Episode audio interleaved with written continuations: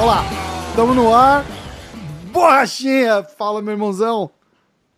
E aí, Rafael, beleza? Tudo bom? Vai aí. Pé de E aí, pano. Aí, obrigado pelo convite. Uma honra participar desse podcast com essa fera aí, com esse a nossa esperança de cinturão no UFC. Pô, A honra é minha, a honra é minha, é só gente boa, Rafael e Márcio. Márcio eu acompanho já há um tempão, já desde a época lá. Márcio, a primeira luta que eu vi você fazendo foi com o, Roger. Foi isso? Aham, foi. Foi, foi, quando, foi quando mais ou menos eu comecei a, a, a, a- entrar pro MMA mesmo ali e tal. Eu acompanhava as lutas de jiu-jitsu mais, tinha mais tempo, e eu vi você lutando lá com o Roger, foi um lutão. E o Rafael, sou amigo aí já há um tempo já. Né, foi aquela que a gente Desde- falou ontem na live do Roger que você, que você ganhou? Foi o único cara, o Foi. cara 2003. 2003. Caraca. Não. Ó, Foi o Márcio único- é muito- é bacana o jiu-jitsu aí, eu quero ouvir depois dele também aí. Tem, tem curiosidade pra saber Pô, é tem, que muito, tem, mu- muito- tem muita história. tal, né, dos irmãos Ribeiro, ganhou do Roger. pé de pano é monstro, monstro Eu fui, eu fui, eu, eu fui o responsável por tirar o primeiro fechamento de absoluto de irmãos da história, né? Ele disse que quem me contou foi o Xande. O Xande me contou depois. Ele falou: Porra, tô com a raiva de tu. Apesar de gostar de tu, eu tenho a raiva de tu. Eu falei: Mas por quê? Ele falou: Se eu ganho de tu, eu e o Saulo fechar. Primeira vez na história, dois irmãos iam fechar. Aí eu falei: Ih, nem me liguei nisso, Ih, cara. desculpa. é. Falhou os irmãos. Mas são- dois, mas- é, mas-. Mas são duas pessoas é, boníssimas também. Não, É não daqui, tenho dúvida. daqui dois Mas- anos você tenta de novo.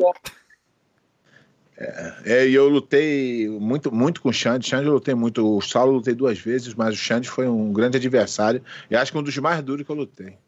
Caraca. Essa semana passada eu gravei com o André Galvão e com o Dean Lister. Isso é um pau no cu, sabia? O Dean Lister? Pau no cu. Sério, cara? Eu, eu achei. É o a primeira vez que eu falei com Primeiro- ele. Primeiro Conta. porque, ele é, primeiro porque ele é falso, É, né? Foda aqui com essa porra de internet, cara. Todo mundo quer aparecer, é. entendeu? E, porra, mas tu- eu, eu, eu dou valor ao cara que é autêntico. Ó, peraí, ó, cara- olha, olha o sorriso no- na, na cara do borracheiro. É isso que você queria, né, borracheiro? Mas eu vou te falar, eu, eu- eu- ele tá falando de, de autenticidade e tem que ser isso mesmo. Se não gosta, tem que falar, entendeu? Tem que ficar amaciando. Eu não. eu não sou contra, eu não sou contra o cara falar, não. Eu sou contra ele na tua frente ser uma coisa e por trás ser outra. Eu, quando é no meu, na época do jiu-jitsu, eu metia a boca, falava mesmo, mas eu era assim o dia a dia. Tem cara que, que fala lá e vem pra você, não, borrachinha não era isso não, e borrachinha é meu amigo, aí daqui a pouco te mete o pau de novo. É, aí é aí, meu irmão, seja um só. Todo, todo cara que não tem personalidade é covarde e traidor. Entendeu? É melhor o cara falar que não, ó, não gosto de tu e pronto. Aí pelo menos você, vai- você já sabe que o cara não É, gosta é, exatamente. Eu prefiro, eu prefiro o cara que seja é, na Verdade. tua cara o que é. Porque a história é a seguinte: eu lutei com ele em 2003 no ADCC. Aham. Eu dei um pau nele, um pau. Eu matei ele nove minutos e meio de luta, mas como os primeiros cinco minutos não valia ponto, eu passei acho que uns três, quatro minutos no katagatame apertando ele. Isso é a única coisa que ele é bom, aguentar Ah. o pescoço. E eu não consegui finalizar ele. E quando faltava 30 segundos, sem kimono, no ADCC, no ADCC. Na semifinal, é, semifinal. Quando podia foi pra gola, né? Sem- semifinal do, do absoluto. E aí eu matando, passei a guarda, matando ele. E aí, quando valeu o ponto, eu não, não consegui fazer ponto, encatei o Gatagatame, fiquei ali no Gatagatame tentando apertar, me cansando, tal, tal. E aí eu virei, eu, o, meu, o, meu, o meu corner, meu coach estava virado pro lado de cá. E eu apertando, aí eu virei para ele e falei, melhor ir pro overtime. Quando eu virei, eu dei espaço, ele acabou indo para minhas costas, eu botei a mão aqui dentro do gancho e levantei aqui. Porque isso não é pegada de costa, né? E aí o juiz deu os pontos, acabou a luta em 30 segundos, ele ficou assim sem acreditar, e eu fiquei assim reclamando com o juiz. E eu fui saber isso semana passada, cara. Tem quase 20 anos isso. Caraca. E aí eu fui saber isso, aí eu fui assim, aí ele veio falar comigo, eu falei, pô, e eu reclamando com o juiz, não, não foi que eu não ia falar com ele, é que, porra, se eu falo com ele é que eu tô aceitando a derrota. E eu meio que tava reclamando do juiz e tal, e passou. Depois disso ele falou comigo umas 40 vezes. puxando meu saco, apertando minha mão, e beleza. Aí semana passada um cara me mandou: pô, tu viu o que, é que esse Lister falou de tu? Falei, não. Aí ele botou assim: pela primeira vez na minha vida eu ganhei e o cara não apertou a minha mão. Esse cara é um cuzão, cara. Ele apertou minha mão 20 vezes depois disso. Aí o cara quer aparecer, ah. quer aparecer um vídeo, aí ele quer jogar na internet para fazer uma graça, chamar atenção. Mas, porra, é, vai to... graça, né? É, tipo... é, é de nada. O cara apertou minha mão e conversou comigo mais de 50 vezes na maior amizade depois disso. Aí agora, depois de 17 anos, ele vem com uma historinha dessa. Aí tu vê que um cara é um pau no cu. Que precisa de, politicazinha, de, de, de polêmicazinha para poder se, se levantar em rede social. Ah, vai tomar no cu, rapaz. Ei, você tá cheio, viu? Tá lotado. Tá, tá demais, tá demais. Ó, é, o, o áudio do Borrachinho tá um pouco baixo. Abaixa o teu microfone um pouquinho, porque aí na ah. edição eu levanto o áudio de vocês dois, entendeu? Eu vou fazendo as perguntas aqui pro Borrachinho, então. Vamos lá, vamos lá Márcio. Manda. Borrachinha, como é, que, como é que foi o teu início na arte marcial? Conta pra gente aí. Como é que meu irmão eu comecei na arte marcial porque eu brigava na escola quase todo santo dia, cara. Brigava então, muito. Você era lutador antes de começar, né? Ah, é. é brigador. brigador mesmo. Cara, eu brigava na escola todo santo dia. Isso já com nove anos, oito anos ali na segunda, primeira, primeira série mesmo. Todo dia. Aí comecei a apanhar, entendeu? Eu apanhava muito na escola e tal, às vezes batia, mas mais apanhava, entendeu? Aí falei, caramba, velho, tem que fazer alguma coisa. Aí e, e passava todo dia para ir para escola, tinha um beco ali, tem até hoje, ainda moro na mesma casa, subi na rua de, cima da minha casa, tem um beco que eu tinha que passar para cortar caminho para ir para escola. E do lado do beco tem uma, tem uma academia, chama Academia Sigma. E aí eu passava de manhã não tinha nada, seis e meia da manhã não tinha nada, porque eu estudava de manhã, mas na volta, onze e meia, meio-dia, os caras já estavam treinando, aí escutava os caras batendo aparador, pá, batendo, estocando e tal. Aí eu fiquei naquela, pô, caras são brabo aqui, né? Estão lutando tal, batendo, pelo menos a pancada é forte. Tá, tal. tá fazendo barulho, né? Vou ali. barulho. Aí eu fui lá de tarde, de tarde, assim, uma, uma tardezinha, quatro, cinco horas da tarde, eu fui lá para ver e tava rolando uma aula de taekwondo. Aí eu vi, gostei, mas não, tava, não tinha tanta pancada, não tinha aquele barulho que tinha do, do Muay Thai, que eu ouvi o Muay Thai meio-dia. Aí, o que acontece? Aí eu fui perguntar ao professor, não, pô, que, que, qual que é a, a modalidade que tem aqui mais ou menos meio-dia, que quando eu passo aqui voltando da escola eu ouço. Aí o cara falou, é Muay Thai, tem também sete da noite. Aí eu fui, sete da noite, aí eu vi os caras trocando a porrada lá, mesmo, assim, é, com luva. Foi a primeira vez que eu vi um, um contato de verdade, entendeu? Sem, sem ficar assim, tinha proteção, mas um não, não, não amenizava pro outro, não, entendeu? Os caras saíram na porrada. Eu falei, pô, é isso aí que eu preciso. Aí tinha um vizinho meu de frente, Danilo, bem mais velho, eu tinha tipo 9 anos, ele já tinha 19, 20. Ele falou: não, vão lá comigo que eu já tô treinando lá, eu, eu vou te ajudando, entendeu? Você não vai sozinho. Eu, porra, aí foi tudo que eu precisava. Aí comecei, aí fiquei treinando lá tipo um ano, dois anos no máximo. Aí o professor teve que sair de Muay Thai. E o dono da academia, para não perder os alunos, ó, pra você ver como é que é na época, não tinha tanto professor de Muay Thai assim. E, e aí, para não perder os alunos, ele falou assim: ó, vamos mudar totalmente aqui, vamos tra trazer um professor de jiu-jitsu. que, que que é esse jiu-jitsu? Eu achei que era uma arte de ninja, né? O nome jiu-jitsu. Eu também, eu tive a mesma sensação quando o cara me falou pela primeira vez jiu-jitsu. Falou jiu-jitsu, falei, ninja? Parece jiu-jitsu. Eu nunca tinha ouvido falar essa palavra. Então, eu pensei exatamente isso. Falei, pô, deve ser alguma aquelas artes de ninja e tal. Deve ser legal aprender a andar na parede, pular teto, pular telhado, dar mortal na rua e tal achei que fosse ser mais ou menos isso. E, e aí chegou um professor totalmente, um estereótipo totalmente diferente do de Muay Thai. O de Muay Thai é baixinho, magrinho, o de Jiu-Jitsu chegou um cara fortão, o professor Malabim, meu amigo até hoje. Aí, cara, ele é aluno do Draculino aqui de Belo Horizonte e, e foi, já veio já com o Jiu-Jitsu oriundo da Grace Barra, né? Uhum. Aí, da mesma, mesma linhagem, ali, da mesma escola. Aí a gente começou a treinar, cara. Eu apaixonei pelo jiu-jitsu. Eu lembro que na época eu não tinha dinheiro para comprar kimono. Aí eu, eu, eu pegava um moletom eu tinha velho lá, achava, tipo, para simular né, a roupa, e botava o moletom e ia treinar jiu-jitsu. Aí eu fui do Muay Thai pro jiu-jitsu, assim, meio que forçado, mas depois apaixonei pelo jiu-jitsu. E aí meu irmão veio também. Meu irmão hoje é meu treinador de jiu-jitsu atualmente, e ele veio junto comigo, entendeu? Só que ele aprendeu muito mais rápido que eu e ficou, pegou a faixa preta muito antes. Eu dei uma pausa, assim, na, na, na adolescência, nos 15, 14 anos, e ele continuou. Meu irmão é 5 anos mais velho que eu, Aí ele continuou a treinar e aí a gente começou assim. Bom, muito bom. Arrebentou. Começamos, eu estou contando aqui para ele como é que eu comecei a, a, as artes marciais. Aham. Escuta, vamos falar um pouquinho das lutas de ontem. Você assistiu as lutas ontem, Paulo? Assisti, assisti praticamente. Qual luta que a gente começou a assistir? Eu, eu assisti a da Vanello contra as duas brasileiras lá, depois eu assisti eu acho que eu cheguei na do. Na Léo Santos, eu não vi. Eu acho que. viu só um pedaço. Uma depois do Léo Santos. Você viu o Eliseu Capoeira? Vi, vi. Foi, foi uma. Foi controvérsia também, né? Eu reassisti a luta, o pessoal reclamou bastante, né? É, pessoal, pessoal achou que o Eliseu ganhou. É, eu fiquei na dúvida. Eu achei que foi lá e cá. É complicado, né, cara? Quando.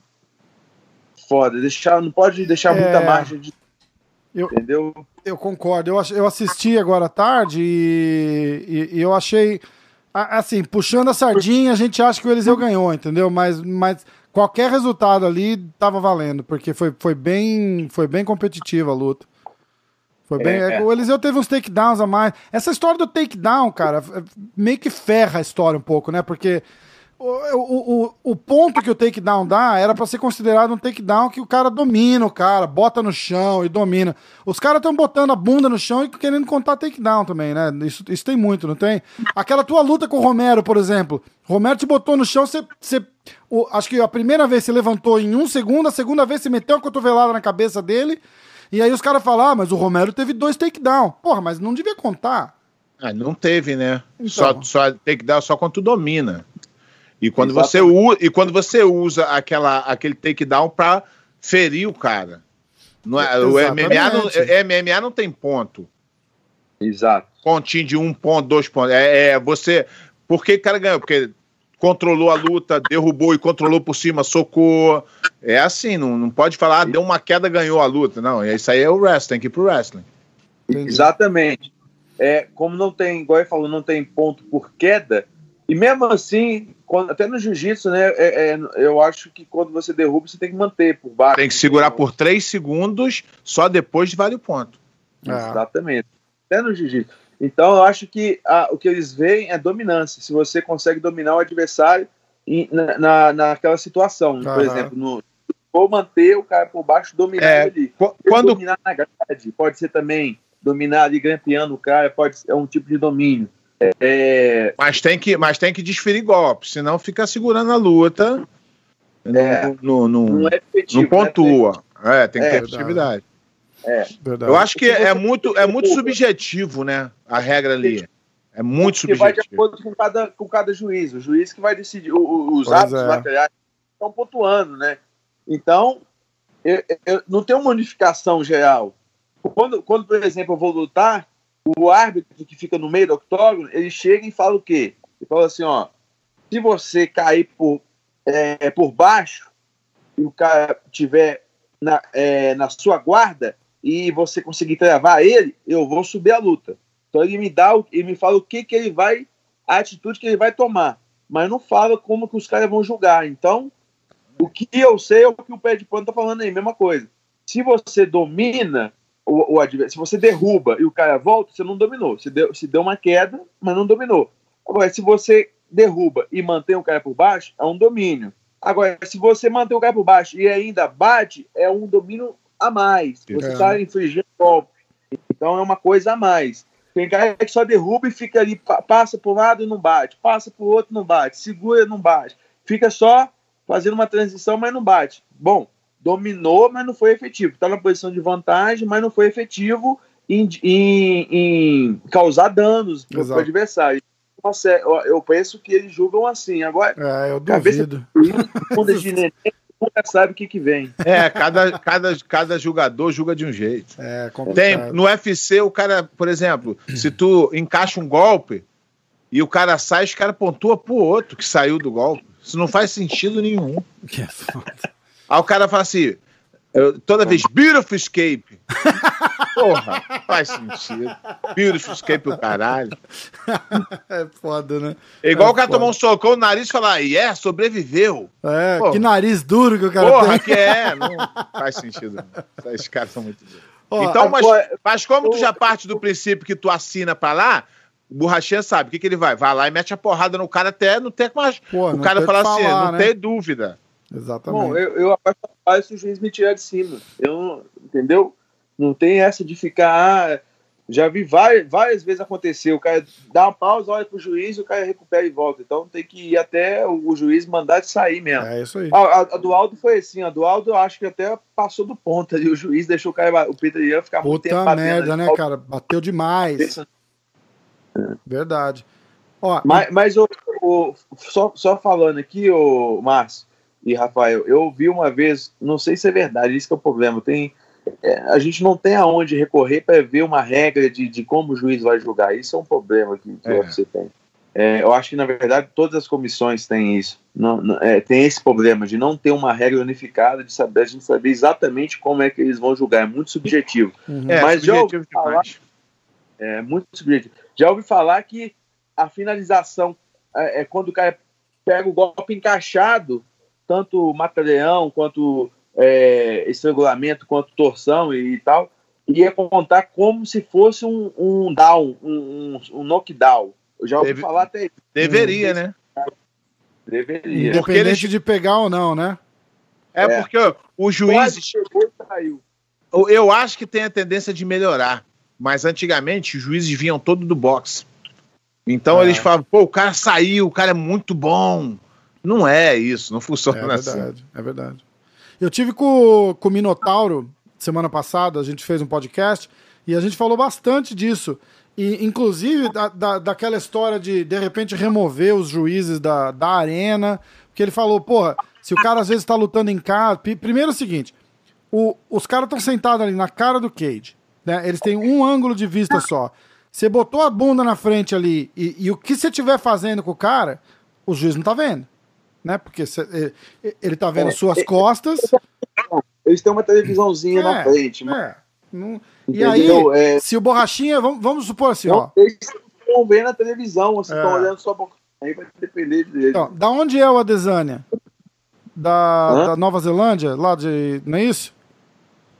Ele é africano, mas radicado lá na Nova Nova- então vai. Adesanya e Borrachinha lutando na Nova Zelândia. Borrachinha entra na frente do juiz ali. E o Adesanya vai lá, dá três jabzinhos no Borrachinha. E a torcida vai. "É!" Se o cara tá ali na arena, se o cara, se o cara moscou, ele fala: Uh, rapaz, o Adesanya acertou ele. Entendeu? E aí a gente tava falando com o, no, no podcast com o Minotauro, a gente tava cogitando. e se tirasse esses caras da arena? É, isso vai ser tanto se eu for lutar na Nova Zelândia, vai ser assim, quanto se eu for lutar Se no Brasil, for vai lutar- ser Exatamente, exatamente. Então, tem que acontecer, o que, eu- o que eu acho que os lutadores têm que botar na cabeça é, é isso também é filosofia, eu acho que eles têm que pensar assim também, treinadores e lutadores. Tem que entrar na luta para acabar com a luta, para finalizar ou nocautear. É. A ideia de a ideia de você adaptar a regra pra tu não é boa. O jeito é você se adaptar à regra. É. O, o borrachinha sabe que se ele fizer uma luta dura, os caras vão dar pra ele. O que, que ele faz? Tem que matar esse cara na porrada, que aí não Verdade. tem dúvida. É isso aí. É isso mesmo. Tem, tem que buscar terminar a luta o tempo todo. Não dá para ficar assim, ah, eu dei dois jab a mais e um direto a mais, entendeu? Nesse round tô ganhando. Não, É. pô, isso aí Não funciona Isso assim. aí- né? E, e, depois Entendeu? recla- e depois reclamar que o juiz não te deu. Aí não faz sentido. Verdade. Verdade. não. Ó, fazer igual, fazer igual a Amandinha fez, né? A Amandinha começou o card principal lá, já botou a Paige pra rua com o pr- primeiro round com a chave de braço lá. Você viu aquilo lá? Demais, né? buscar a finalização, tá, tá mesmo ganhando por cima ali, tem que tentar finalizar, acabar a luta, porque não- você não tem um placar, né? Não é igual É. futebol. É, Se você tivesse um placar, você olhava e falava, não, tá certo ali, tenho certeza que eu tô ganhando, porque tô ganhando ali no placar. Que não, não, é, existe, uma, não é uma ideia terrível também. É, é, que, é que corre o risco do outro cara saber que tá ganhando e não querer mais lutar, né? Mas, em compensação, se você achar que tá ganhando e olha lá no placar e vê que o juiz tá dando errado, pelo menos você apura ali e fala, pô, tá, tá, tá errado. Parece um placar, mas a gente não tem um placar, ah. entendeu? Então, você nunca sabe. É igual eu achei que o Holler tinha ganhado ontem do Volkanovski. Você achou? Eu não, eu, não achei, eu não prestei tanta atenção, mas eu achei o. Eu achei, eu achei que. Eu achei que a, luta, a luta foi bem dura. Foi, verdade né? é essa. Pois é, então pode dar qualquer coisa. Eu achei uma coisa, você achou outra. Entendeu? Verdade. Aí não pode reclamar. Mas é isso. Ele nem reclamou, ele, pô, bateu palma, entendeu? Tem que acabar a luta, cara. Ou então tem que ser muito convincente. Verdade. Até porque de reclamar não vai adiantar, né? Não vai. Você tem que fazer o teu trabalho dentro do octógono, o resto, se o cara não deu, ele achou que tu não fez o suficiente, não adianta tu reclamar. É, é verdade. E a luta do, do Usman, o que, que você achou, Pochinha? Pô, o Usman ah, passou o carro, né? Mas o, o ele, ele tava ali na, na o Mais Vidal tava evidentemente é, com menos condicionamento, né, no Sim. físico. Eu eu acho que esse. Eu achei até que ele foi chegar melhor fisicamente, mas parece que realmente foi pego meio que de surpresa, assim, para lutar, né? Eu acho. É, uma eu semana, né? Uma semana. Os caras ainda tentam botar uma marra. O Dustin Poirier veio e falou: Não, ele, ele tá, não tá. Quem que tá achando que ele, que ele não tá treinando? Mentira, esse cara treina todo dia igual um maluco, tá bem. Só pra botar aquela marra antes da luta, né? Mas não tava. Ele morreu do segundo pro terceiro ali que que, cara, que... Mas, mas eu achei que ele foi até bem demais para quem aceitou a luta em duas exato, semanas. Cara, monstro. monstro com, com, essa, com essa é, pandemia, não tá tendo muito treino normal, né? Para tu chegar lá e dar um treino. Tu tem que fazer Sem igual o Borrachinha tá fazendo os treinos dele. Fulano vem cá, treino seu. Agora, tu chegar na academia para treinar normalmente sem luta, não tem. Verdade. É como tu faz normalmente, ah, vou ali dar um treino na minha academia, tá todo mundo lá treinando. Não tá. Então eu acho, que ele, eu acho que ele foi até bem, Zé. Porra, porque o, o outro cara é bom. O outro cara é bom pra caralho. Exatamente. É verdade. É verdade mesmo. Foi bem. Se, tivesse, se, se desse uma, uma luta pra ele com dois meses pra lutar com o Osmo, talvez poderia ser diferente, né? Sim, Mas que ele botou uma grana. Né? Aquele botou uma grana no bolso, ele botou. botou, com certeza. Isso aí ficou Porque antes, antes de anunciar, ele botou lá que ele não ia mais brincar, que só ia lutar por grana. Porra, é. quando o cara pegou, quando o Durim pegou Covid, ele olhou pro telefone e falou: toca, que eu vou lançar meu preço. Não é? Vem, vem, que nem a Mandinha falou, vem em mim, 2 milhões. Alguma coisa assim, né? Que vem mesmo, né? Quanto que ele ganhou? Ah, não dá, não, não, não divulgaram, eu, mas foi bastante. Mas eu vou falar aí que eu tenho quase certeza que foi de 3 milhões para lá. Pode ser mesmo. Foi com pay-per-view ou sem pay-per-view? Não, acho que foi preço fechado porque ele não queria brincar. Ele estava falando antes, cara. Ele falou, ele botou no Twitter, eu, eu, eu, cansei de brincar, agora eu quero ser pago. E ainda re, re, renegociou o contrato novo dele, o, né? Por quê? Porque o, o normal, uma luta que venderia muito, seria essa luta. É verdade. Vende, Muito venderia... mais do que a Durinho. Infeliz... Só que é os caras. Só que os caras falaram, não vamos abrir as pernas pra ele, não. Uma hora ele vai querer lutar aí, é. Só que aí, quando o UFC, esse era o primeiro evento pay-per-view durante a pandemia. Ele não podia arriscar. É. Ele tinha que botar um, um nome foi, forte. Foi o segundo, Pé. O primeiro foi o 249 que o Jacaré é, furou, lembra? Aquele, foi a primeira live que a gente fez, de sete é, horas. Foi o Just Gate foi pay-per-view. Foi, foi pay-per-view. Ah, é verdade, tá. foi o terceiro, então. Foi é, terceiro. não, mas esse foi o primeiro na ilha, né? Ah, sim, na ilha é. sim. Na ilha, e, sim. porra, tinha que fazer a, a, a coisa funcionar. E, e, porra, é, tudo, é, tudo é, é, circunstância, né, cara? É verdade. O cara, o cara pode se dar bem numa aposta dessa, brigar com o UFC, e pode se dar mal também. É, é verdade. Não, ele foi, é, saiu, saiu bem feliz. Diz que renegociou o contrato dele novo que ele tinha, segundo a Dana White, né, ele tinha renegociado fazia alguns meses que eles tinham feito o contrato. Logo quando ele veio reclamando, é, porque não tá me pagando, que acha, não sei o quê, o Dana White veio porque foi ele, foi o Cerrudo e foi o John Jones. Os três ao mesmo tempo vieram reclamando, lembra? Aí o Cerrudo aposentou, aí o John Jones reclamou e o Masvidal reclamou, o Dana White veio e fez assim, falou, porra, o John Jones a gente refez o contrato dele há seis meses, ele assinou um contrato novo. E o Masvidal acho que há dois meses. Falou, pô, se tá, tá ruim, é, negoci... é aquela hora de negociar, não assinar o contrato e sair reclamando depois na mídia. Entendeu? Exatamente, mas eu acho também que o que acontece é que as pessoas, uh, os atletas acham que ele tem que ganhar X porque ele acha. Não funciona assim. Você tem que ver o quanto que o cara vende. Exato. Entendeu? O borrachinho é um cara vendável. Todo mundo quer ver ele lutar. Mas tem cara que ganha e nego não quer ver lutar. Vou te falar um. O campeão aí. Qual o, deles? O, o de ontem, não, o de ontem, o de ontem, o. Usman. O Usman. É. Ele não é um cara vendável. Não, nem um Também a luta chata daquela ali. É isso que eu tô falando. É 50 mil dólares. É isso, mas é isso que eu tô falando, borrachinha. Ele Exatamente. é campeão? Ok. É o estilo dele? Ok. Mas se falar que faz dinheiro, não faz. É o outro cara, nego quer ver mais do que o campeão. É verdade. Lógico. Entendeu? Pô, é. os caras têm falado até que o John Jones não vende mais tanto igual antes. Eu acho que foi o, o Chael Sonnen fez uma, uma, uma análise assim que eu achei brilhante. Ele falou que a melhor coisa que poderia acontecer para a carreira do John Jones era perder uma luta e voltar para uma revanche. Que aí a galera ia voltar bombando em cima dele, pra, pra, pra que o interesse nele está assim, cara. As lutas dele vendem cada vez menos. Mas sabe o que acontece? Acontece que você já vê que ele não quer mais lutar, cara. Ele tá lutando só pra fazer a grana. Tu não vê mais vontade nele de, porra, quero. Então o cara começa, ó. Eu acho que não, pé. Eu acho que a, a, a vontade ali é de, de manter o, o, legado. Ele tá lutando para ele tá lutando para ganhar. Entendeu? Pô, tipo, o, aliás, Minto, desculpa, ele tá lutando para não perder. Eu sei, mas o, o, legado dele já tá manchado com os é, problemas é extra extra cage. Então, é.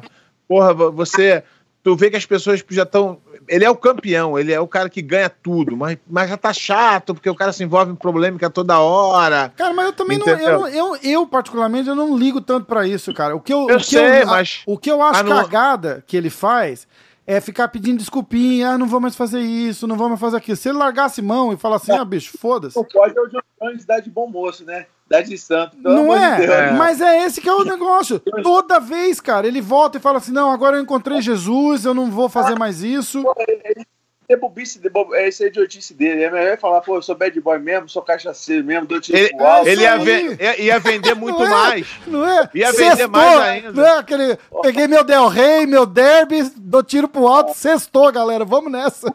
Bora falar que ele é santo, ir pra igreja e aleluia. Falar. E exatamente, exatamente, é o que eu falo. É isso mesmo, é isso mesmo, porque fica, fica tedioso, né? Se você fala, não, o cara, o cara é bad boy, o cara é bad... Ah, o John Jones tava dando tiro pro alto e bebendo tequila no carro. Você, Porra, caralho, o cara é foda. É, é. Mas tem, tem uns caras falando que é gangster aí, que nunca, que nunca nem brigou na rua aí, e, falando que é gangster. Ele, ele tem que falar que ele é gangster. Não é, exatamente, concordo 100%. Tem, tem dois jeitos de você vender luta. Um, você ser um lutador do caralho que te chama atenção, outro é todo mundo querer que tu perca. São os dois jeitos de ser, é, vender luta. O, o Mark Gregor ele tem os dois públicos. Um, o pessoal que ama ele e a outra metade que quer que ele perca de qualquer jeito. É. Então ele vende muito. Fenômeno. É verdade. Entendeu? Só é que as pessoas, as pessoas falam assim: ah, Mark Gregor ganha, eu quero ganhar. Ah, mas eu ganhei mais luta que ele. Não interessa, rapaz. O cara vende mais que tu. É então faz o teu trabalho e tenta o teu melhor. Sabe quem mais? Tem um monte de, de, de, de hater, mas que dá. Aqui, ó. Aqui, ó. Tem um, não, mas ele, eu, mas ele eu é, mostro aqui eu, também, eu ó, que o, a, os, os Lulinha dele, fica tudo torcendo contra. É, mas as entrevistas dele bota pra fuder mesmo, e é isso aí mesmo. É. Ele, é, ele, é, ele é assim, tem que ser assim. Exatamente. Ele não faz média ali. E muito maneiro ele. É, eu, eu nem me pronunciei nunca, não, mas muito maneiro ele, ele, ele apoiar o Bolsonaro, porque se ele a, apoia off, maneiro ele apoiar nas câmeras mesmo. Maneiro. Eu, eu, tu eu fiquei ah, fã. É, a gente tá falando fiquei, de você, eu, pô. Eu fiquei fã dele. Eu fiquei fã dele o dia que ele meteu a cara lá e quis saber de que nego ia falar mal, que ia ele, se ele acreditou naquilo, porra, eu teve coragem que ninguém tem, que o cara fica assim, ah, eu não gosto de falar de política. Eu, mentira, tá com medo de perder seguidor, é... tá com medo. É. E, bicho, e se, lutador e se... tem que se preocupar em lutar, e... não em seguidor. O que a galera, o que acontece que a galera não pensa é o seguinte, cara. Se tiver errado, tá errado. Foda-se, e daí? Ele não tá falando, um você tem que, que gostar do Bolsonaro também. Ele tá falando, eu gosto. cada um tem sua não é? opinião, é? rapaz. É, cada um tem a sua opinião e tem que ser respeitada. Exatamente. Pro bem ou pro mal. É, essa essa é, é, é, a, a beleza da democracia. Tá Só que Diego não aceita. Você não aceita você gostar do Bolsonaro. Ah, Bolsonaro, é. não, não. Não quer, meu direito, eu sou Bolsonaro, votei no Bolsonaro. Eu dirigi cinco horas e meia para votar no Bolsonaro. É? Dirigi cinco horas e meia. Acordei quatro da manhã. e, e, faria de novo. E faria de novo. E acho que ele tá indo bem pra caralho e vai tomar no cu quem não gostou. É isso aí. É isso aí. Tá vendo? Por isso é que eu gosto do, do mar. Escuta. E a gente da gente aí, ó. Fala, fala o que pensa. Esse, se você ficar, ficar preocupado com a repercussão do que as pessoas vão achar, você vai virar um bosta. Você vai, entendeu? Você vai ficar cada hora indo para um lado, ou então vai se fechar e não meter opinião sobre nada, não vai poder falar sobre nada. O que as pessoas querem hoje em dia, a, a, a, mídia, a população quer mesmo, é isso, é amordaçar todo mundo, é tampar a boca de todo mundo, entendeu? Você, não, você vê uma coisa que é nitidamente errada, você não pode falar, não, porque isso é preconceito, é xenofobia, é homofobia, é não sei lá das, das quantas. Então, o que eles querem é amordaçar. Isso aí a gente não pode não pode deixar, entendeu? Tem, tem, se, tem que ter, temos que ter o direito de, de expressar as opiniões. Exatamente. Exatamente. Tá um mimimi se você... do caramba também, né, cara? Você se fala você... um negócio, o pessoal distorce e tenta é, inverter. Se, vo... Pô, tá se você, se você pensa isso e você quer falar, fala. É. Mas tem gente que vai do outro lado para ficar bonitinho, falar, ah, não, que iririri. Porra, então fica quieto, pô, pra fazer gracinha para agradar os outros.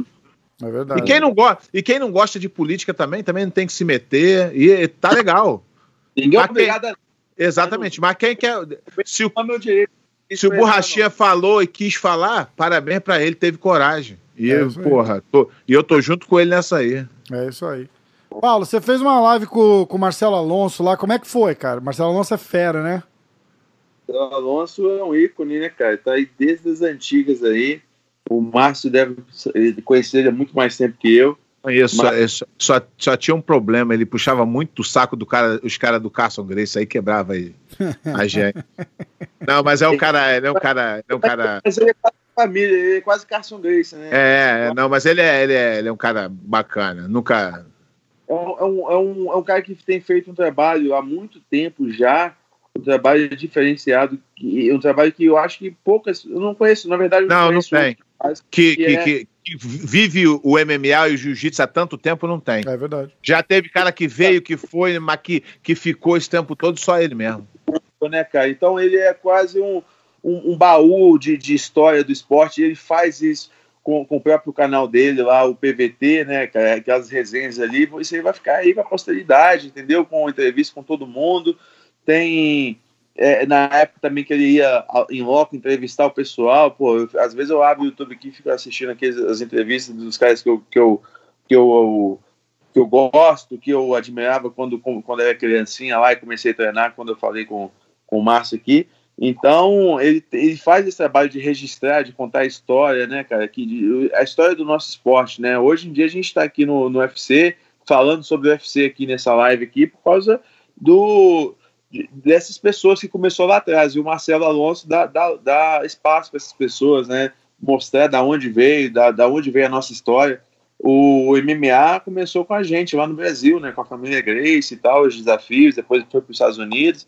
Então ele faz esse trabalho aí que é singular, cara. Tem que tirar o chapéu mesmo. E o nosso esporte é novo. Bem entendeu? novo. E, e pessoas assim. São... E, a no... e a nossa mídia é bem ruim, né?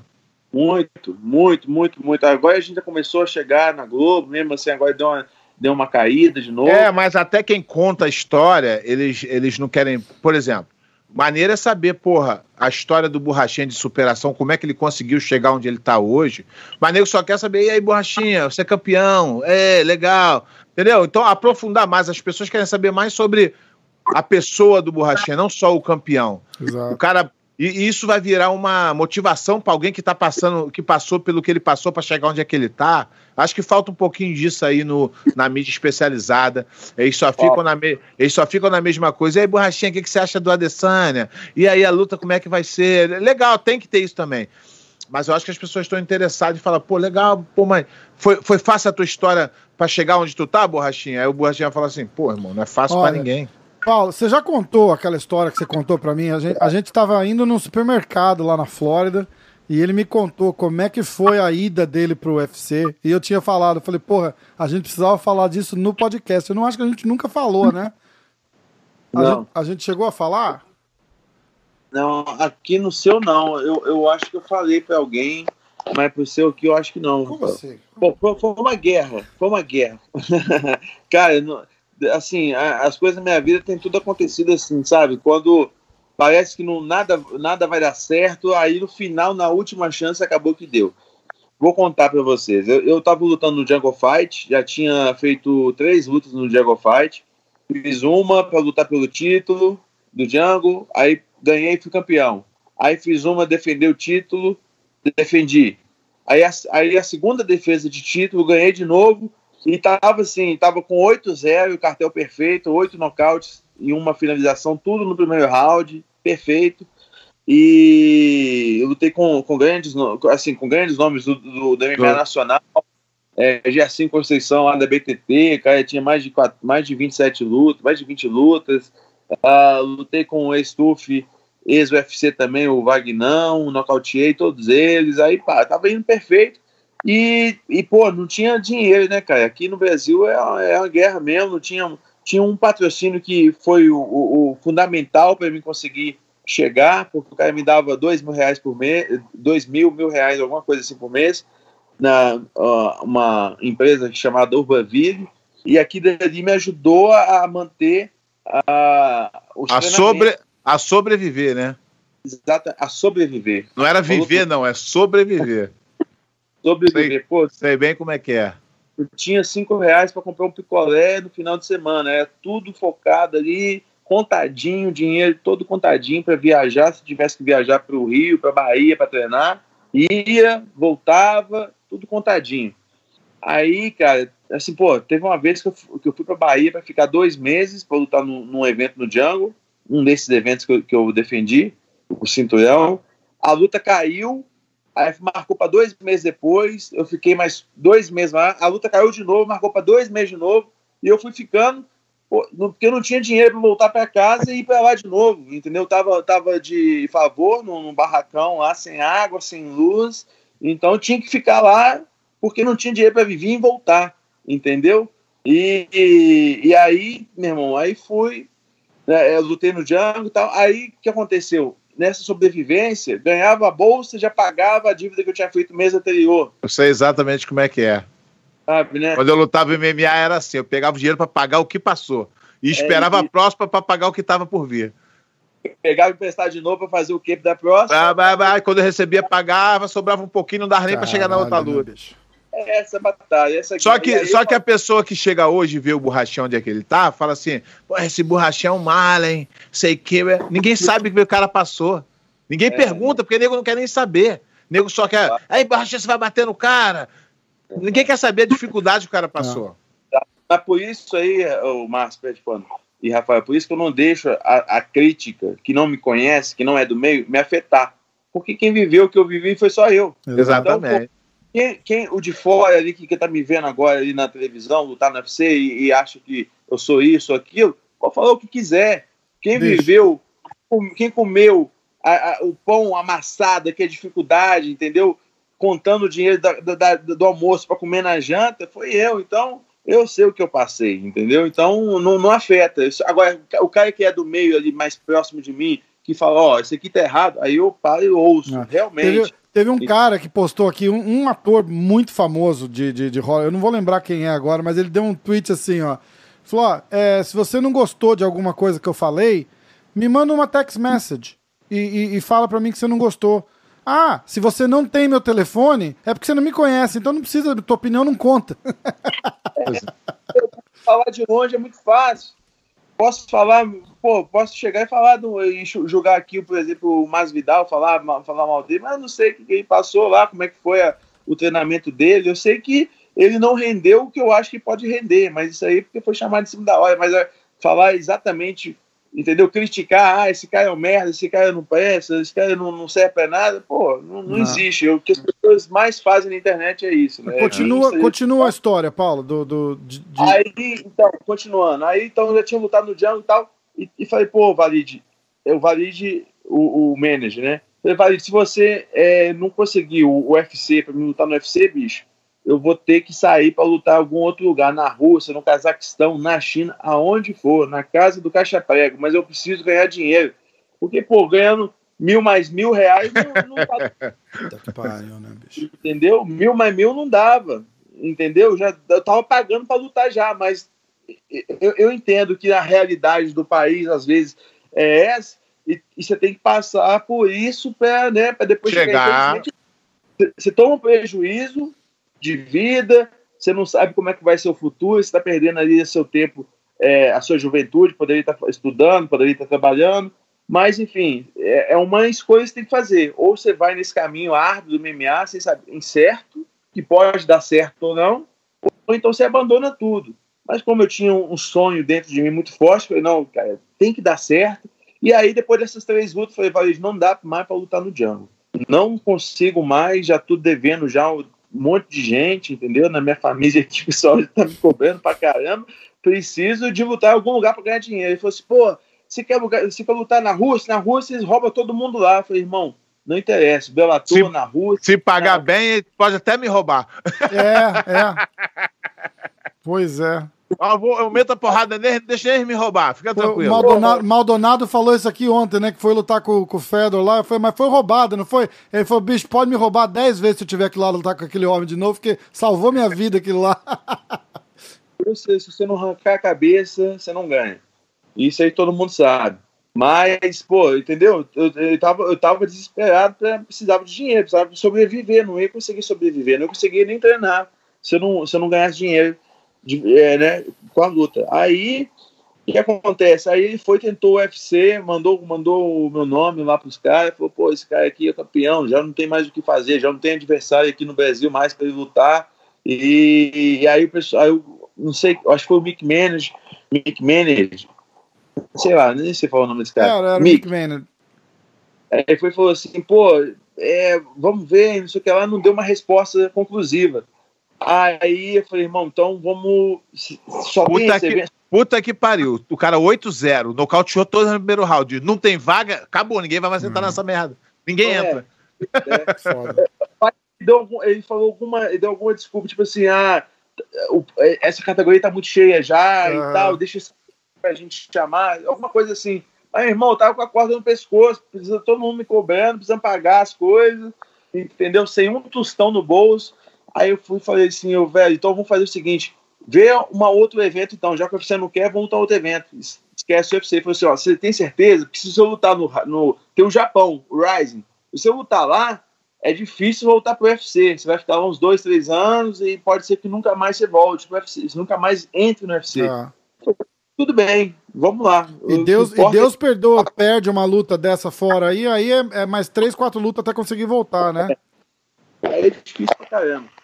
Enfim, aí, aí eu tinha conseguido uma bolsa lá de 8 mil dólares, eu falei, porra, é isso. Pô, vou pagar todo, vou pagar todo mundo. E vai, e vai sobrar quinhentão ainda. Vamos lá, pode, pode fechar a luta. Aí fechou a luta lá no Japão seria dia 20, dia 31 de dezembro de 2016.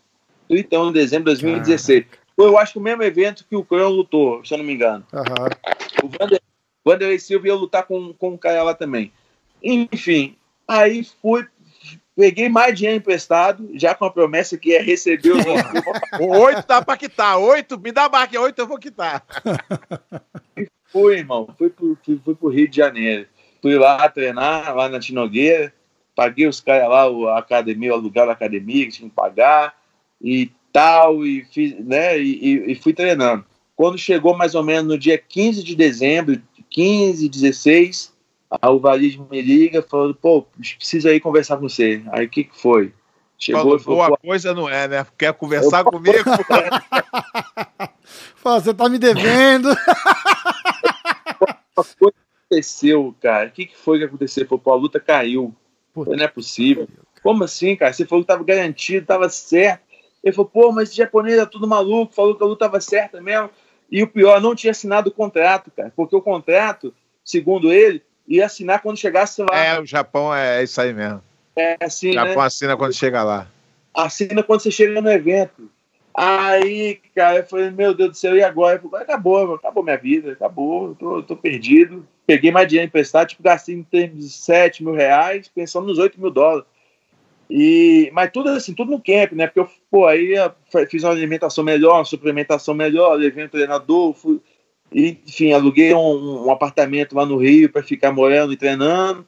E aí fiz dívida à toa, né, cara? Aí a luta caiu sem previsão de nada. Caraca, bicho. Aí, cara, passei o Natal e Réveillon sem nada, triste pra caramba. A Tamara até tava comigo, ela lembra. E falei, pô, cara, não sei o que eu vou fazer agora da minha vida, né? Lutar no Django não vai, não vai, não vai ser o suficiente. De repente, até parar de, de lutar, né? Aí e pelo menos por um período de tempo para trabalhar e Sim. depois voltar Pag, Pagar as dívidas, né? E depois né? volta. Merda, né, cara? Aí o. Aí, aí o Varis falou: não, peraí, calma aí que eu vou fazer, eu vou tentar. Vou tentar que eles mandem o reembolso, pelo menos do camp que você fez, para você não sair tanto no prejuízo. Aí eu falei, tá bom, tenta aí. Aí, quando deu mais ou menos dia 10 de janeiro, ele falou assim: ó, o que acontece? Vamos remarcar sua luta para março e eles vão mandar ainda um 2 mil dólares para você quitar o que você pagou. Eu falei, pô, já salvou, né? Beleza.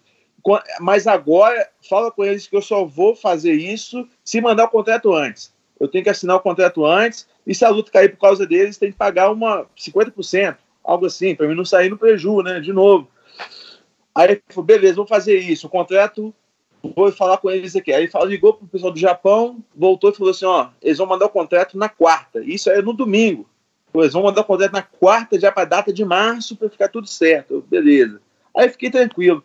Aí, bicho, quando foi na terça-feira, o Valide me retorna e falou: irmão, fechei com o UFC e tal. Aí eu falei: cara, não acredito, cara. Caramba. Fechou com o UFC, é, fechei com o UFC e tal. Então, quer dizer, a história por trás, nesse meio termo, foi que o Valide o Vargas não queria que eu fechasse com o Japão, porque ele sabe que é diferente, o, Japão, é. o UFC tem uma muito maior. Pô, tem então evento falou, todo mês, lá tem que esperar três meses para ver se tu vai lutar naquele.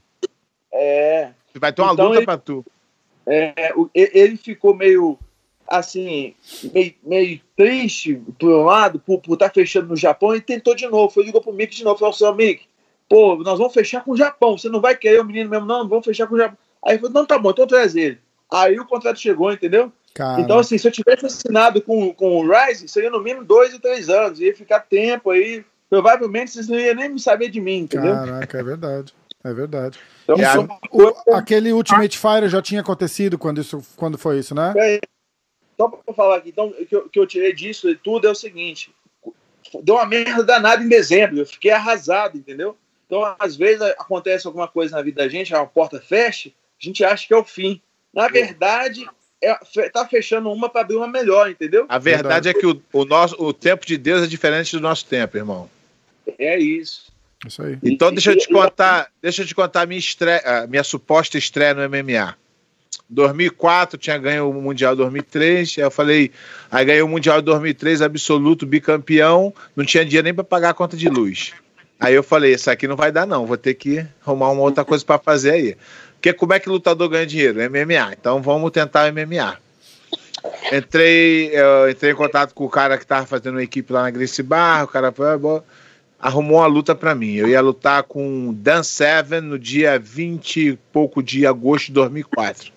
O Mundial era em julho. uma lutinha, lutinha para aquecer, né? Com o Dan aí Seven eu falei, na estreia. Aí eu falei, aí eu falei, beleza tá fechado, comecei a treinar, falei, não dá para lutar o Mundial, porque eu vou lutar é, um mês depois. Então tem que me, de, me de, minha primeira luta, eu tenho que aprender MMA agora, né? Primeiro. Aí comecei a treinar tal. Minha filha nasceu no dia 6 de agosto, porque a gente antecipou o parto, fizemos uma cesariana para ela nascer, para eu poder viajar para poder lutar. Antecipamos o parto, Fui viajar, cheguei, eh, fui para São Francisco lá.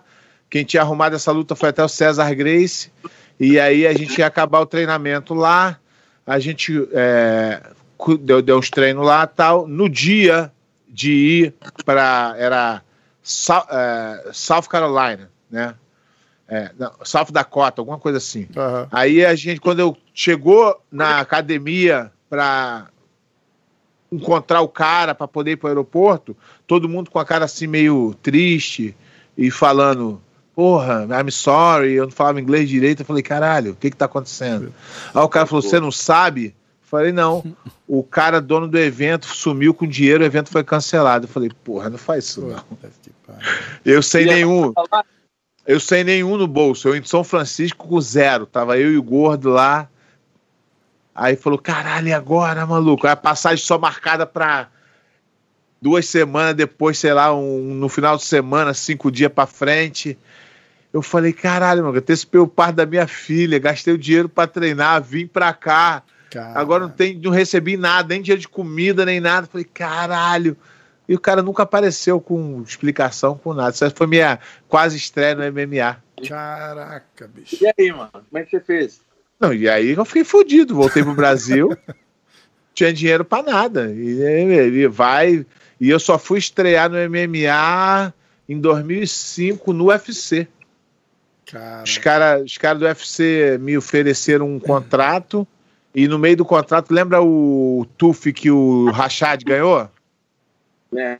Foi o segundo, né? Teve aquele do. Uh, aquele que foi o. o... Choke, foi choke? Não, o primeiro foi aquele que que teve a luta do Stefan Bona com. Com o Forrest Griffin. Com o Forrest Griffin, que foi é. a luta do César, não sei o quê. É, é. E logo depois teve a do Rachad, que foi do peso pesado. E os caras tinham me oferecido um, um, contrato no UFC, contrato merda pra caralho, que naquela época o contrato era muito merda. E depois eles queriam que eu fosse para casa, para disputar um contrato. E eu falei, porra, eu não falo inglês, vou ficar lá dentro com cara de cu, nego vai me sacanear pra caralho. Eu falei, deixa quieto no contrato nesse contrato do UFC mesmo aí, que é pouco, mas pelo menos eu vou, eu vou lutar. É Porra, é... E os caras sacaneiam mesmo. É, é, barra pesada, não é? Os caras, os é- lutadores nas casas lá, bicho? É, não. E tem um pior. A, a pior foi depois que eu já tinha saído do UFC. É, o cara arrumou um, uma luta. Primeira grana que eu ia ganhar legal. Eu ia lutar com o Kimbo Slice no Atlantic City, lá em, em New Jersey, eu acho, né? Lá isso, perto isso, do. Isso, isso, é New Jersey. New Jersey. Aí, é, porra, 50 mil dólares, não tava acreditando, tava milionário eu. Já tava gastando por conta. 50 mil dólares, meu. 50 mil dólares, nunca tinha vindo tanto dinheiro na minha vida. Tinha, meu contrato, ó, minha última luta no UFC, eu lutei com é, Andrei Arlovski, o former champion, o ex-campeão. Uhum. Ele ganhou 150 mil, eu ganhei 3,100. Nossa. 3,100 eu ganhei. Eu tenho cheque que não me deixa mentir. Aí. Você não depositou o cheque, não? Não, você fica com a segunda parte, né? Tu recebe era tão cheque. pouco que ele era tão pouco que ele enquadrou. Eu falei, ah, vou botar essa porra na parede aqui. Aí, porra, eu saí, porra, o cara arrumou essa luta. Eu falei, caralho, não acredito. E eu duro pra caralho, porque ganhava 3 mil dólares, cara. Como é que tu vai pagar? Tinha que dar 20% pro empresário. Ele não tá sobrando dinheiro nenhum. Aí eu, porra, cara arrumou essa luta, Kimbo Slice. Falei, caralho, vou matar esse cara, vou fazer meu nome e vou voltar pro UFC. Minha vida tá garantida. Beleza, treinando pra caralho, treinando, treinando, treinando, treinando. A passagem marcada pra terça-feira, segunda tarde, o cara liga. A luta caiu, o evento foi cancelado. Eu com as dívidas como? Esse, essa dívida tava puxada, porque eu já tava contando com os 50, né, irmão? Falei, vou pagar tudo, vou, pô, vou investir aqui. Porra, irmão, é, nego pensa que luta de é, vida de lutador de MMA é fácil, é complicado pra caralho. É foda. É, é, é, é, é isso mesmo, é matando um leão todo dia mesmo, porra, é complicado. Eu dou graças a Deus, cara, graças a Deus que passei, passei dessa fase aí, graças a Deus, porque. É, mas assim, é, é um tempo, é um momento que eu acho que, que, que faz com que a gente também se fortaleça, entendeu, Pet Pano? É, é, aprendizado, é, né? Tu aprende muito nessas horas. É, aprendizado, você fica mais forte, entendeu? Não é qualquer coisa mais que te abala, que, que, que, entendeu? Pô, não tem nada pior do que você ter certeza de que você vai conseguir pô, fazer um camp, fazer um, um, mês treinando, o próximo mês treinando, porque você não tem dinheiro, você não sabe nada, você não sabe como é que vai ser, você vai ter dinheiro para comer no próximo mês. Então, depois disso, cara, pô, aí tudo fica mais fácil, entendeu? Eu, eu lutei a última luta, na última luta, no último camp, quebrei a costela, tendão rompido. Falei, pô, mas isso aí é tranquilo, pô. Isso aí vai. Na época não, eu não tinha nem dinheiro para comer, o é, tendão rompido vai fácil. entendeu? Agora isso aí vai. vai dá dá para passar, dá para levar, entendeu? O mais, mais difícil já, já passou. Então, isso é. aí eu acho que dá.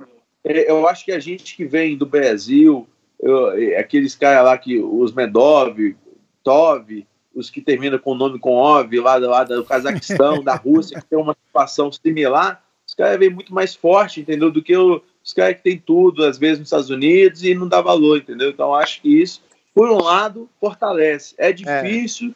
você come, entendeu? O pão amassado mesmo ali, entendeu? Mas depois você fica forte. Como é que tá seu camp já, Paulo? Vamos, vamos falar um pouquinho da, da, da, da luta que, se o outro lá parar de correr. Eu vi uma foto dele ontem no, no UFC, tá loiro agora, você viu que beleza? Tá, tá parecendo um nego Ney. Tá, tá... a, a, luta ainda não tá marcada. Primo, primo de não segundo tá. grau do Belo. É. Não tá marcado, não tá marcado, não. É.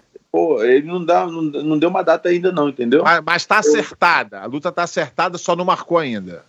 É, tá acertada, assim pelo Dana White está acertado, né? Mas o, o, o, técnico dele deu uma entrevista aí e falou: ah, a gente ainda não escolheu o próximo adversário. Falei, Pô, tem que dar um videogame para ele, para ele escolher o próximo adversário. É, não é para escolher, meu filho, é quem merece estar tá lá, meu filho. Não, pô, é...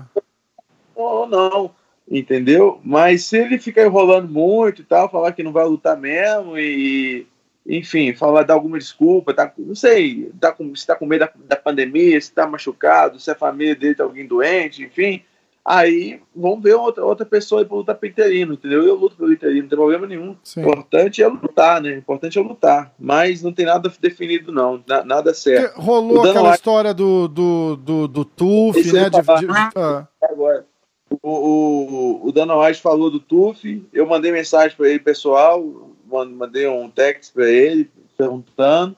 Ele falou que está trabalhando no, no TUF ainda, mas está tudo indefinido ainda. Cara, isso também, isso também é ruim, né?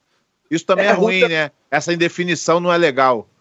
Não é legal, mas, mas sabe de uma coisa, o Márcio e Rafael? Eu, eu tô vindo a cirurgia, então eu tô aproveitando para aperfeiçoar Recuperar tudo. legal, né? Sim, sim. Chegar a 100%, isso aí também é sim. é bom. Porque, ó, é, eu, pelo que eu, eu, eu, vou vendo pelas, pelas redes sociais, né? O, acho que o Valide deu uma entrevista dizendo que tentaram fazer a luta de ontem, né? Do dia 11 de julho.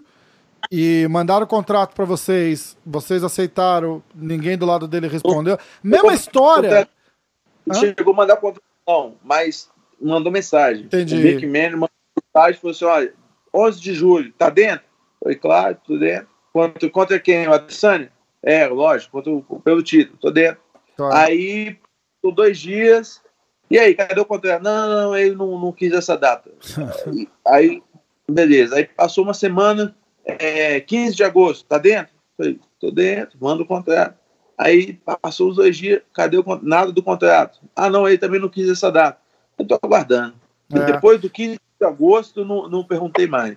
Porque, bicho, essa história do, do cara, ele aparentemente fez a mesma coisa. A gente, o último podcast que a gente gravou foi, sei lá, quatro, cinco meses atrás. Foi, foi, logo aquela hora que ele fez assim, não, a, o, o, timeline do Paulo a gente fez direitinho aqui, assim, o, o Paulo estava pronto para lutar duas semanas depois do que a luta que o, é, que o Bonitão lá tinha escolhido, que ele falou, ah, não quero esperar, quero lutar, e o meu legado não será o mesmo se eu não lutar com o Romero. Aí, aparentemente, o bom legado que ele construiu com aquela luta com o Nossa, Romero, né? cara, aquilo... Então a gente não falou de novo depois daquilo, né, bicho? Que luta foi aquela? Que coisa mais ridícula, cara. Dos dois. É. Dos dois. Já, já, sabia, já sabia. Ele, ele é meio frouxão, assim, né, cara? Ele não, ele não vai pro confronto. Ele fica só ali segurando e tal. O Romero deu uma mãozada nele e já ficou com medo da luta toda. Não quis mais ir.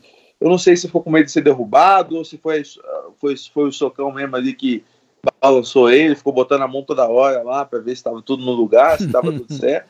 É, é, isso, entendeu? Para mim, não engana, não, entendeu? Eu vou. É lógico que tem que tomar cuidado, ele tem uma qualidade, é rápido em contra-golpear, mas a, a minha é encurtar a distância mesmo, entendeu? Encurtar a distância e, pô, golpear ele e se bobear, botar para baixo também. É, é porra, lógico, exatamente, exatamente. Mas você não acha que o UFC abre um, um, um, um precedente terrível, deixando esse cara achar que ele pode escolher a luta? Porque aí você vê, aí vem o, o, o coach do cara e dá uma declaração de merda dessa que fala assim: a gente não definiu quem que a gente vai lutar ainda. Não é ele que define, é o UFC, mas, porra. É, mas isso, isso acontece direto. Os campeões. É, quer ficar mais tempo com o cinturão, então prolonga, é, fala que tá machucado. Isso aí é normal. Isso aí é coisa corriqueira no, no, no, no, no MMA. Ainda mais quando vai. O próximo cara é um cara perigoso. Como ah. o borrachinho. Aí o cara pensa duas vezes, porra, a gente tem que pensar bem nisso aí. Então, mas você acha que é. o UFC deixa ele escolher quem ele quer? Não existe isso. Não, não mas, mas deixa escolher a data. É. Ah, agora eu não tô pronto, eu tive um, eu machuquei o joelho, e aí pro, bota pra frente, né? É, eu acho que ele tem um, um limite, assim, de, de tempo, entendeu? Pra lutar. Se, se passar muito disso aí, os caras botam pressão nele lá, se ele mesmo assim não lutar, aí bota interino. Acho que é, vai ser assim que vai acontecer. Entendi. Entendeu? Se ele não lutar, entendeu? Vamos botar interino. Mas eu acho que, não sei, eles tá, estão falando agora em setembro, vamos ver. Eu acho que que pode ser que aconteça em setembro ou outubro. Eles falaram em setembro ou outubro. Vamos ver se Entendi. acontece. Agora, eu acho que assim, se perguntou, Rafael, se o UFC vai deixar escolher. Não, não vai. Não tem essa de deixar escolher. O que eu falo, é, é inclusive, você citou o Romero, o que acontece? O Dana White viu uma possibilidade, talvez a última, de ainda vender uma luta antes da minha. Exato. Entendeu? Falar assim, pô, tem o Romero aqui, que, que é um cara que pode é, tá vindo de derrota pro Borrachinha, tá vindo de derrota pro, pro Itaque, mas que ainda pode dar um, um, caldo ainda, entendeu? Então vamos botar ele aqui para lutar para Adesanya, já que rolou aquela, né, é, é, já que o Adesanya falou que queria lutar com ele também, e, e aproveitar que o Borrachinha tá lesionado, é mais um pay-per-view que a gente vende. Verdade. Eu acho que o, o Dana White pensou assim, só que, igual eu falei, o MMA pune o UFC por causa dessas, dessas é, Tiro sai pela culatra feia, né? É, não, mas eu não sei se esse caso é, é ou não, porque eu acho que a tua luta com ele vende muito mais. Pois é. Tu é um, tu é um lutador, tu é um lutador super. É, é, porra, que quer porrada, e o cara, teoricamente. Então, a ideia de vender, tu é um cara popular pra caralho, o povo gosta de tu, ele também. Eu acho que não, não cabe isso aí, não. Acho que o cara tá tentando evitar mesmo, porque sabe do perigo. É. É verdade. É, eu, eu, eu, concordo, concordo. Eu acho que ele é um cagão. Eu acho que eu tenho essa convicção. Mas, pô, tamo aí, cara. Estamos treinando e eu, tô, eu vou estar tá pronto, entendeu? Vamos ver se, se acontece em setembro. Se não acontecer em setembro, outubro. Eu acho que se não acontecer em setembro e outubro, você vai colocar alguém para lutar com Ah, vai, vai. E não pode tá, ficar tanto tempo sem você tá treinando Você tá treinando super forte já também, eu tenho visto, né? Cê, tá. Agora, tipo, se é setembro ou outubro, você tira um pouco o pé e, e, e vai mantendo em forma para dar Sim. o gás de novo depois? Ou vai continuar assim? Exato, então. Você é meio maluco que... também, né? Então tem que perguntar só pra ter certeza do que vai acontecer. Você treina igual um, treina igual um doido, cara. Quatro horas da manhã, você olha o Instagram dele, ele tá live lá batendo, dando porrada. Ah, quando, quando a insônia bate, eu levanto, vou correr, vou bater saco, vou fazer. Mas é, o, o, o que eu falei é o seguinte com o UFC, ó, só me avisa dois meses antes quando é que esse miserento vai querer lutar. entendeu? Não vem me mais em cima da hora, não, que isso não é tire shot, não. É. isso, é isso, é, isso, isso é para quem não ganhou o direito de disputar. Aí apareceu a oportunidade. Não é o seu caso. É. Tu ganhou o direito de disputar, então eles têm que te dar. Perfeitamente. Eu, me, dá, me fala 60 dias antes. Porque, pô, aquele negócio é sério, é trabalho, tem, tem a fisiologia do corpo, tem que respeitar e tal. Então, como eu estava treinando há dois meses atrás que eu comecei o camp para lutar em julho, sábado, agora, ontem, ou 15 de agosto, não vai acontecer mais. Ok. Então agora eu paro uma semana, dou uma descansada, deixo os níveis né, de, de, hormônio, de cortisol, tudo voltar. Grava o podcast dá... com a gente, só, só assim para gravar podcast. Vão, vão é, até achar que fui eu que liguei lá e falou assim: oh, segura essa luta aí pra gravar com o Paulo, porque senão não vai dar, não, pô. Porque, porque durante o camp é foda. Impossível, não, irmão, eu, impossível. sabe por quê, cara? É o seguinte: não é só o treinamento.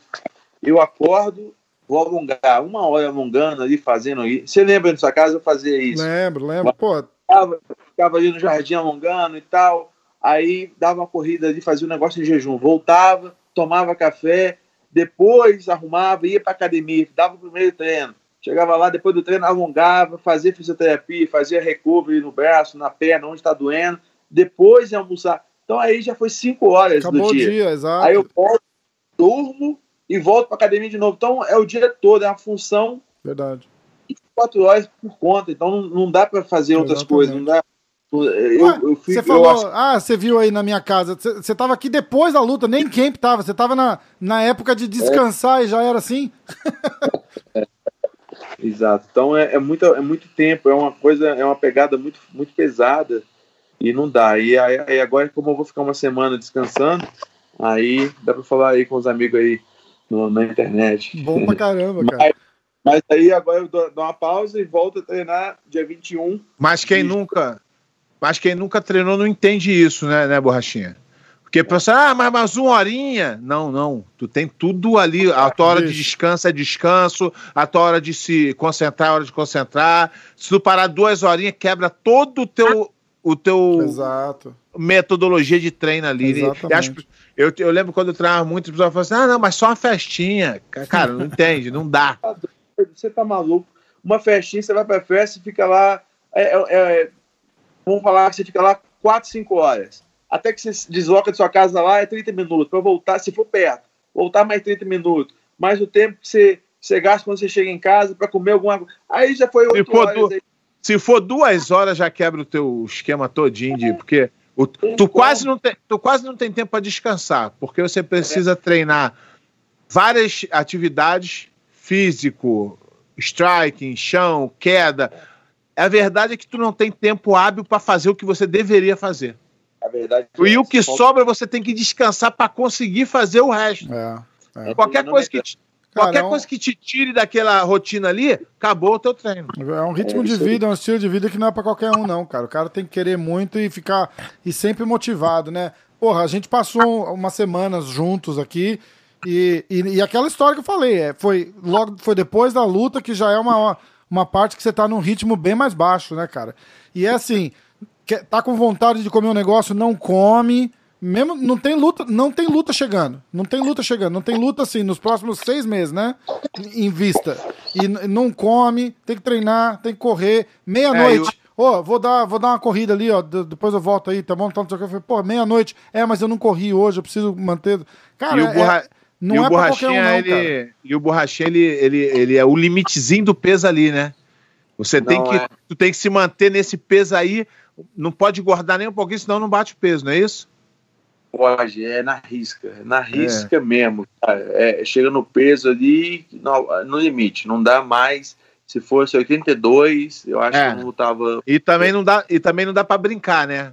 Se subir não muito dá. peso, aí não consegue tempo para. Verdade. Exatamente. Sabe que eu ia falar de uma coisa engraçada? Eu... Fala do seu canal no YouTube, Paulo, que você fez o teu, o teu primeiro, o teu vídeo de estreia foi tipo 20 quilos acima do, do, do peso, e aí você você tá, você tá mostrando no YouTube o, o treinamento e o processo para baixar o peso, né? Que foi muito massa. Exatamente. É, então, a gente, eu comecei um, um canal no YouTube é, para tentar mostrar pro pessoal mesmo a rotina aí da gente, né? Que o pessoal às vezes não, não, não conhece e tal.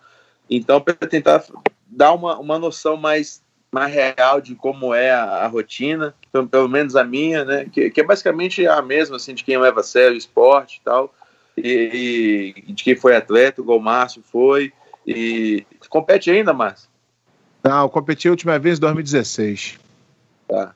Então, a rotina que ele já que ele foi e que ele teve, né? Não tem mais, mas pô, é uma rotina muito pesada. Então eu tentei mostrar isso aí, mostrar também para dar, dar também uma, uma motivação pessoal. Eu tava com 107 quilos, 107,84, faz as contas aí, dá 23 quilos. É, né, não, mas tu. Mas vamos lá, tu tá com 107, mas tu é um cara muito seco, não tem gordura. Eu, eu tava, eu tava com, com 107, mas agora eu tô com 100 já. já é, não, mas tu, até quando você tá muito pesado, tu ainda é um cara seco, não é um cara é, que engorda, é, que sai é, fora de forma.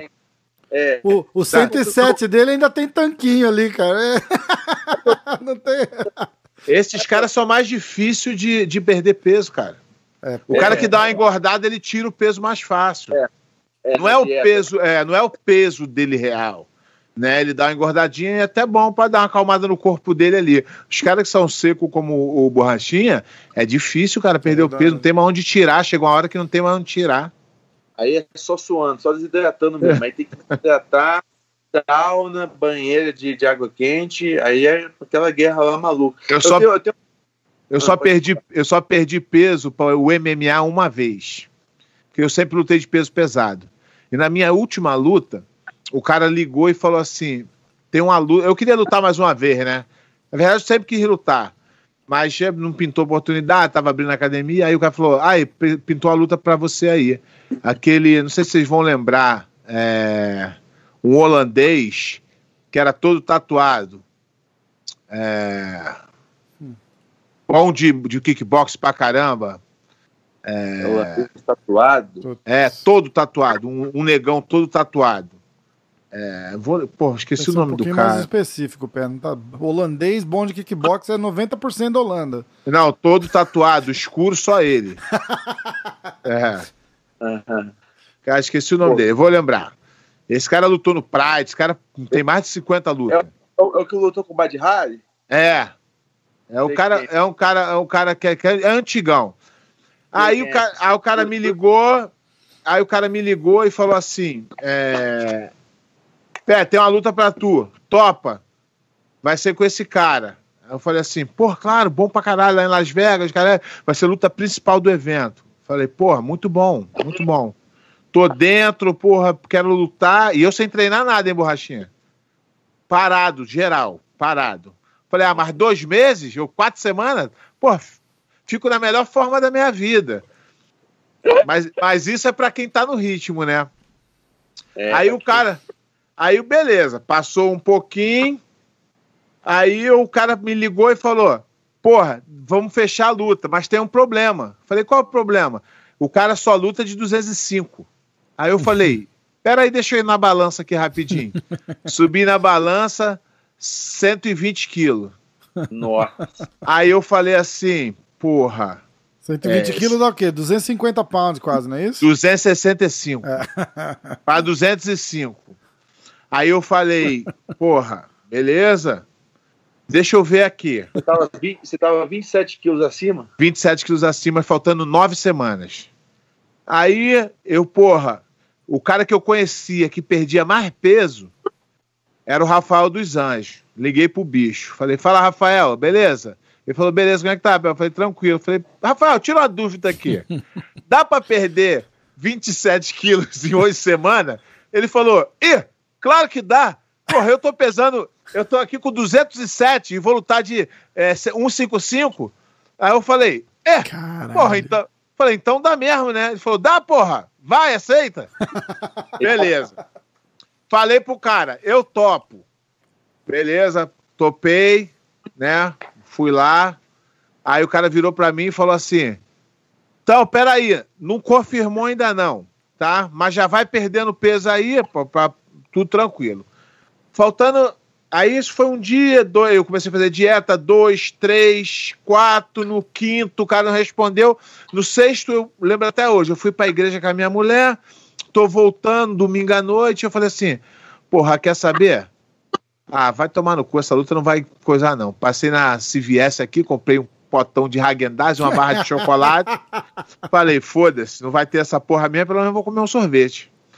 Aí fui para casa, comi. Quando eu acabei de comer, o cara mandou uma mensagem: luta fechada. aí eu falei assim: puta que pariu. E aí eu ia fazer meu camp lá no na Kings, né, com o Babalu. Aí eu falei: porra, beleza, né? Mas não é o ideal, mas tô aí, né? Cheguei lá, aí já comecei a fazer dieta, acho que é para terminar era mais alguns dias até eu chegar lá. Quando eu cheguei lá, eu pesei 200 e 261 261 pounds, né? Cheguei lá, oi, na academia, já, já tinha no, perdido quatro. No primeiro dia que eu cheguei lá com o Babalu na Kings, eu subi na balança 261. A Alverdun chegou para mim e falou: Pé, tá fazendo o que aqui? Eu falei: Pô, vou lutar, cara. Aonde? Lá em Las Vegas. É, maneiro. Aí eu falei, pô, mais de 205. Ele falou, o quê? Sobe ali na balança pra eu ver. Eu subi. 261. Ele falou, pode parar agora, tu não vai conseguir. Aí eu falei assim, Verdun, ouve o que eu vou te falar. Nem que da balança eu tenho que ir direto pro hospital, eu vou bater esse peso. Ele falou, tu é maluco, não sei o quê. E fiquei, cara. Eu quase não comia nada. Treinando, me machucava todo Ai. dia, porque o, o, não comia, aí machucava. Aí o Babalu falava, foda-se, vai pra piscina. Nada. Ficava nadando, baixo até recuperar. E voltava a treinar. Aí falou, agora corre de noite, vai de bicicleta. E chegou lá no dia, bati 205 pounds, cara. Quatro, quatro semanas, oito semanas. Só que aí, quando foi em cima, faltando uma semana e meia, quase chegando para bater o peso, o cara liga e falou: o cara não vai poder lutar. Eu falei, porra, não faz isso. porra, eu perdi quase o peso todo, não faz isso não. O cara falou, porra, aqui tem uma regra nos Estados Unidos que depois dos 35 anos você tem que fazer mais exames. E deu um problema no fígado do cara e o cara não, ia, não ganhou a licença. E aí eu falei, pelo amor de Deus, cara, bota qualquer pessoa que eu vou lutar. Aí arrumaram, era um striker, aí arrumaram um Wrestle Division 1 pra lutar no dia, faltando duas semanas. Eu falei, não quero saber, irmão. Pode ser quem for, eu vou lutar. Foda-se. Aí consegui bater o peso, consegui lutar, ainda ganhei a luta, finalizei o cara. Porra. Foi a minha, minha, minha última luta de MMA em 2012. Caraca. Nem eu, eu acho que se tu, se, com a cabeça fresca, se o cara falasse para mim, eu acho que eu não ia conseguir, eu não ia aceitar, não, porque era. Depois de ter feito, eu falar assim, foi loucura mesmo. Puta que pariu. Bacana, bacana. Mas, per, perder peso não é pra qualquer um, não. Tem que ter a cabeça boa. E, e, fazer essa aí que você fez 27 quilos, independentemente se você tava. Se você é peso pesado ou não, descer 27, 23 quilos. Foi quanto? 27 no seu, né? É, acho que foi. Foi 27, 27. Eu, baixei, eu, perdi, eu perdi mesmo, perdi 20 quilos e desidratei o resto. 7 quilos eu desidratei. Irmão, você perder esse peso e você performar MMA, porrada na cara, cotovelada, soco, chute, entendeu? você não tá lá para pousar, né? Você tá lá para sair na porta. É. Pode ser uma guerra de, de, de 3 ou, ou, de 5 rounds, de 15 ou 25 minutos. Não é para qualquer um, não. Tem que, tem que ter muito sangue no olho mesmo, coração de guerreiro. É, é muito, é muito mais psicológico né, é. do que físico, porque chega uma hora que tu não aguenta mais não comer. Na, na verdade, pé de pano, é físico também, mas o. Não, cabeça, também. Ela, ela, vai, ela vai mais ela, ela ah, lembrei o nome do cara, ó. Tá aqui no meu Instagram. Gilbert Ivo. Ah, sim, sim. Hurricane, pé de pano. Caraca. Gilbert Ivo. Esse cara lutou no Pride. Gilbert Ivo. Porra, então, é, é, é, tirar peso, a, a, cabeça, o psicológico, ele, a cabeça é mais forte do que o corpo. O corpo já aconteceu comigo, de estar tá tirando peso e fala, pô, não, tô na cabeça, né? Tô bem, tô bem, vou conseguir. Já, já, já, já tinha desidratado tipo 6, 7 quilos e tá lá na banheira. Não, vou conseguir, pô, tô bem, tô benzão. E tô lá, de repente, você apaga, desmaia. Quer dizer, o corpo desfalece, entendeu? Mas a mente é mais forte. A mente quer ir, o corpo não aguenta, né?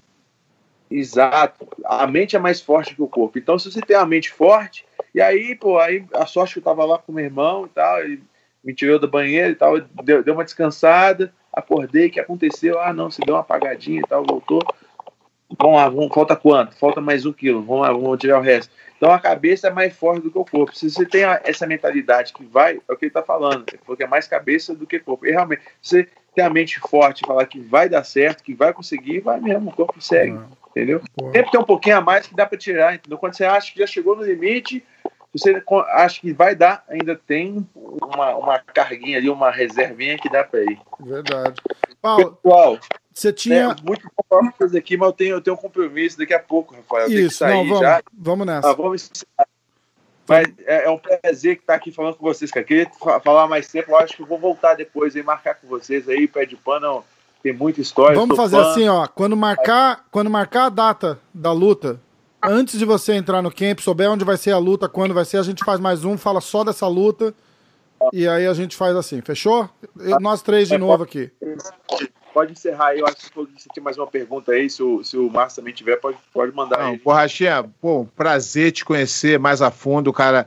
Eu já, eu já era teu fã por você ser o lutador que você é, que eu acho, porra, o teu estilo muito legal, e por você ter coragem de expor a tua opinião, também já, porra, até porque a gente compartilha da mesma ideia, então já ajuda. Mas, porra, legal te conhecer aí, um ser humano incrível e muito boa sorte na tua carreira aí, meu amigo. Obrigado, cara. Eu acompanho a sua carreira aí já tem tempo, como te falei. Comecei a acompanhar aqui a luta lá do Roger, depois assisti todas as outras lutas aí que você fez com os grandes nomes, com os irmãos Ribeiro. Então, é o. Eu, eu sou, como eu te falei no início, eu comecei no Muay Thai, mas o Jiu-Jitsu foi a arte marcial que me puxou, entendeu? Do, dos, depois que eu deixei o Muay Thai, que o professor mudou e tal, dos 10 até hoje, é a arte que eu mais gosto de praticar, apesar de, de, de sentir bem com boxe mas que negócio, MMA é show. Você tem que. É, eu acho que o nocaute chama mais atenção, por isso eu busco mais um nocaute. Mas eu adoro jiu-jitsu, faixa preta aqui do meu irmão. E, e, pô, e você é um, é um ídolo aí pra gente, tá bom, Pé? Obrigado, cara. Quando tiver, quando, tiver pela, quando tiver pela Flórida aí, vem fazer uma visita aqui, dar um treino com a galera aqui. Maior prazer, vou sim. Só esperar a Disney abrir, eu vou ir. Boa. Valeu. Vamos, vamos Fala, nessa. Rapaz. Mãozão, vamos, vai com Deus. Bom descanso aí. Descansa um pouco agora e a gente vai falando. Valeu, Rafael. Fica com Deus aí. Dá um beijo na Nádia. Tá bem a Nádia? Tá, tá bem. Tá todo mundo bem. Então tá bom. Dá um beijo nela e na Liv, tá Pode bom? Pode deixar.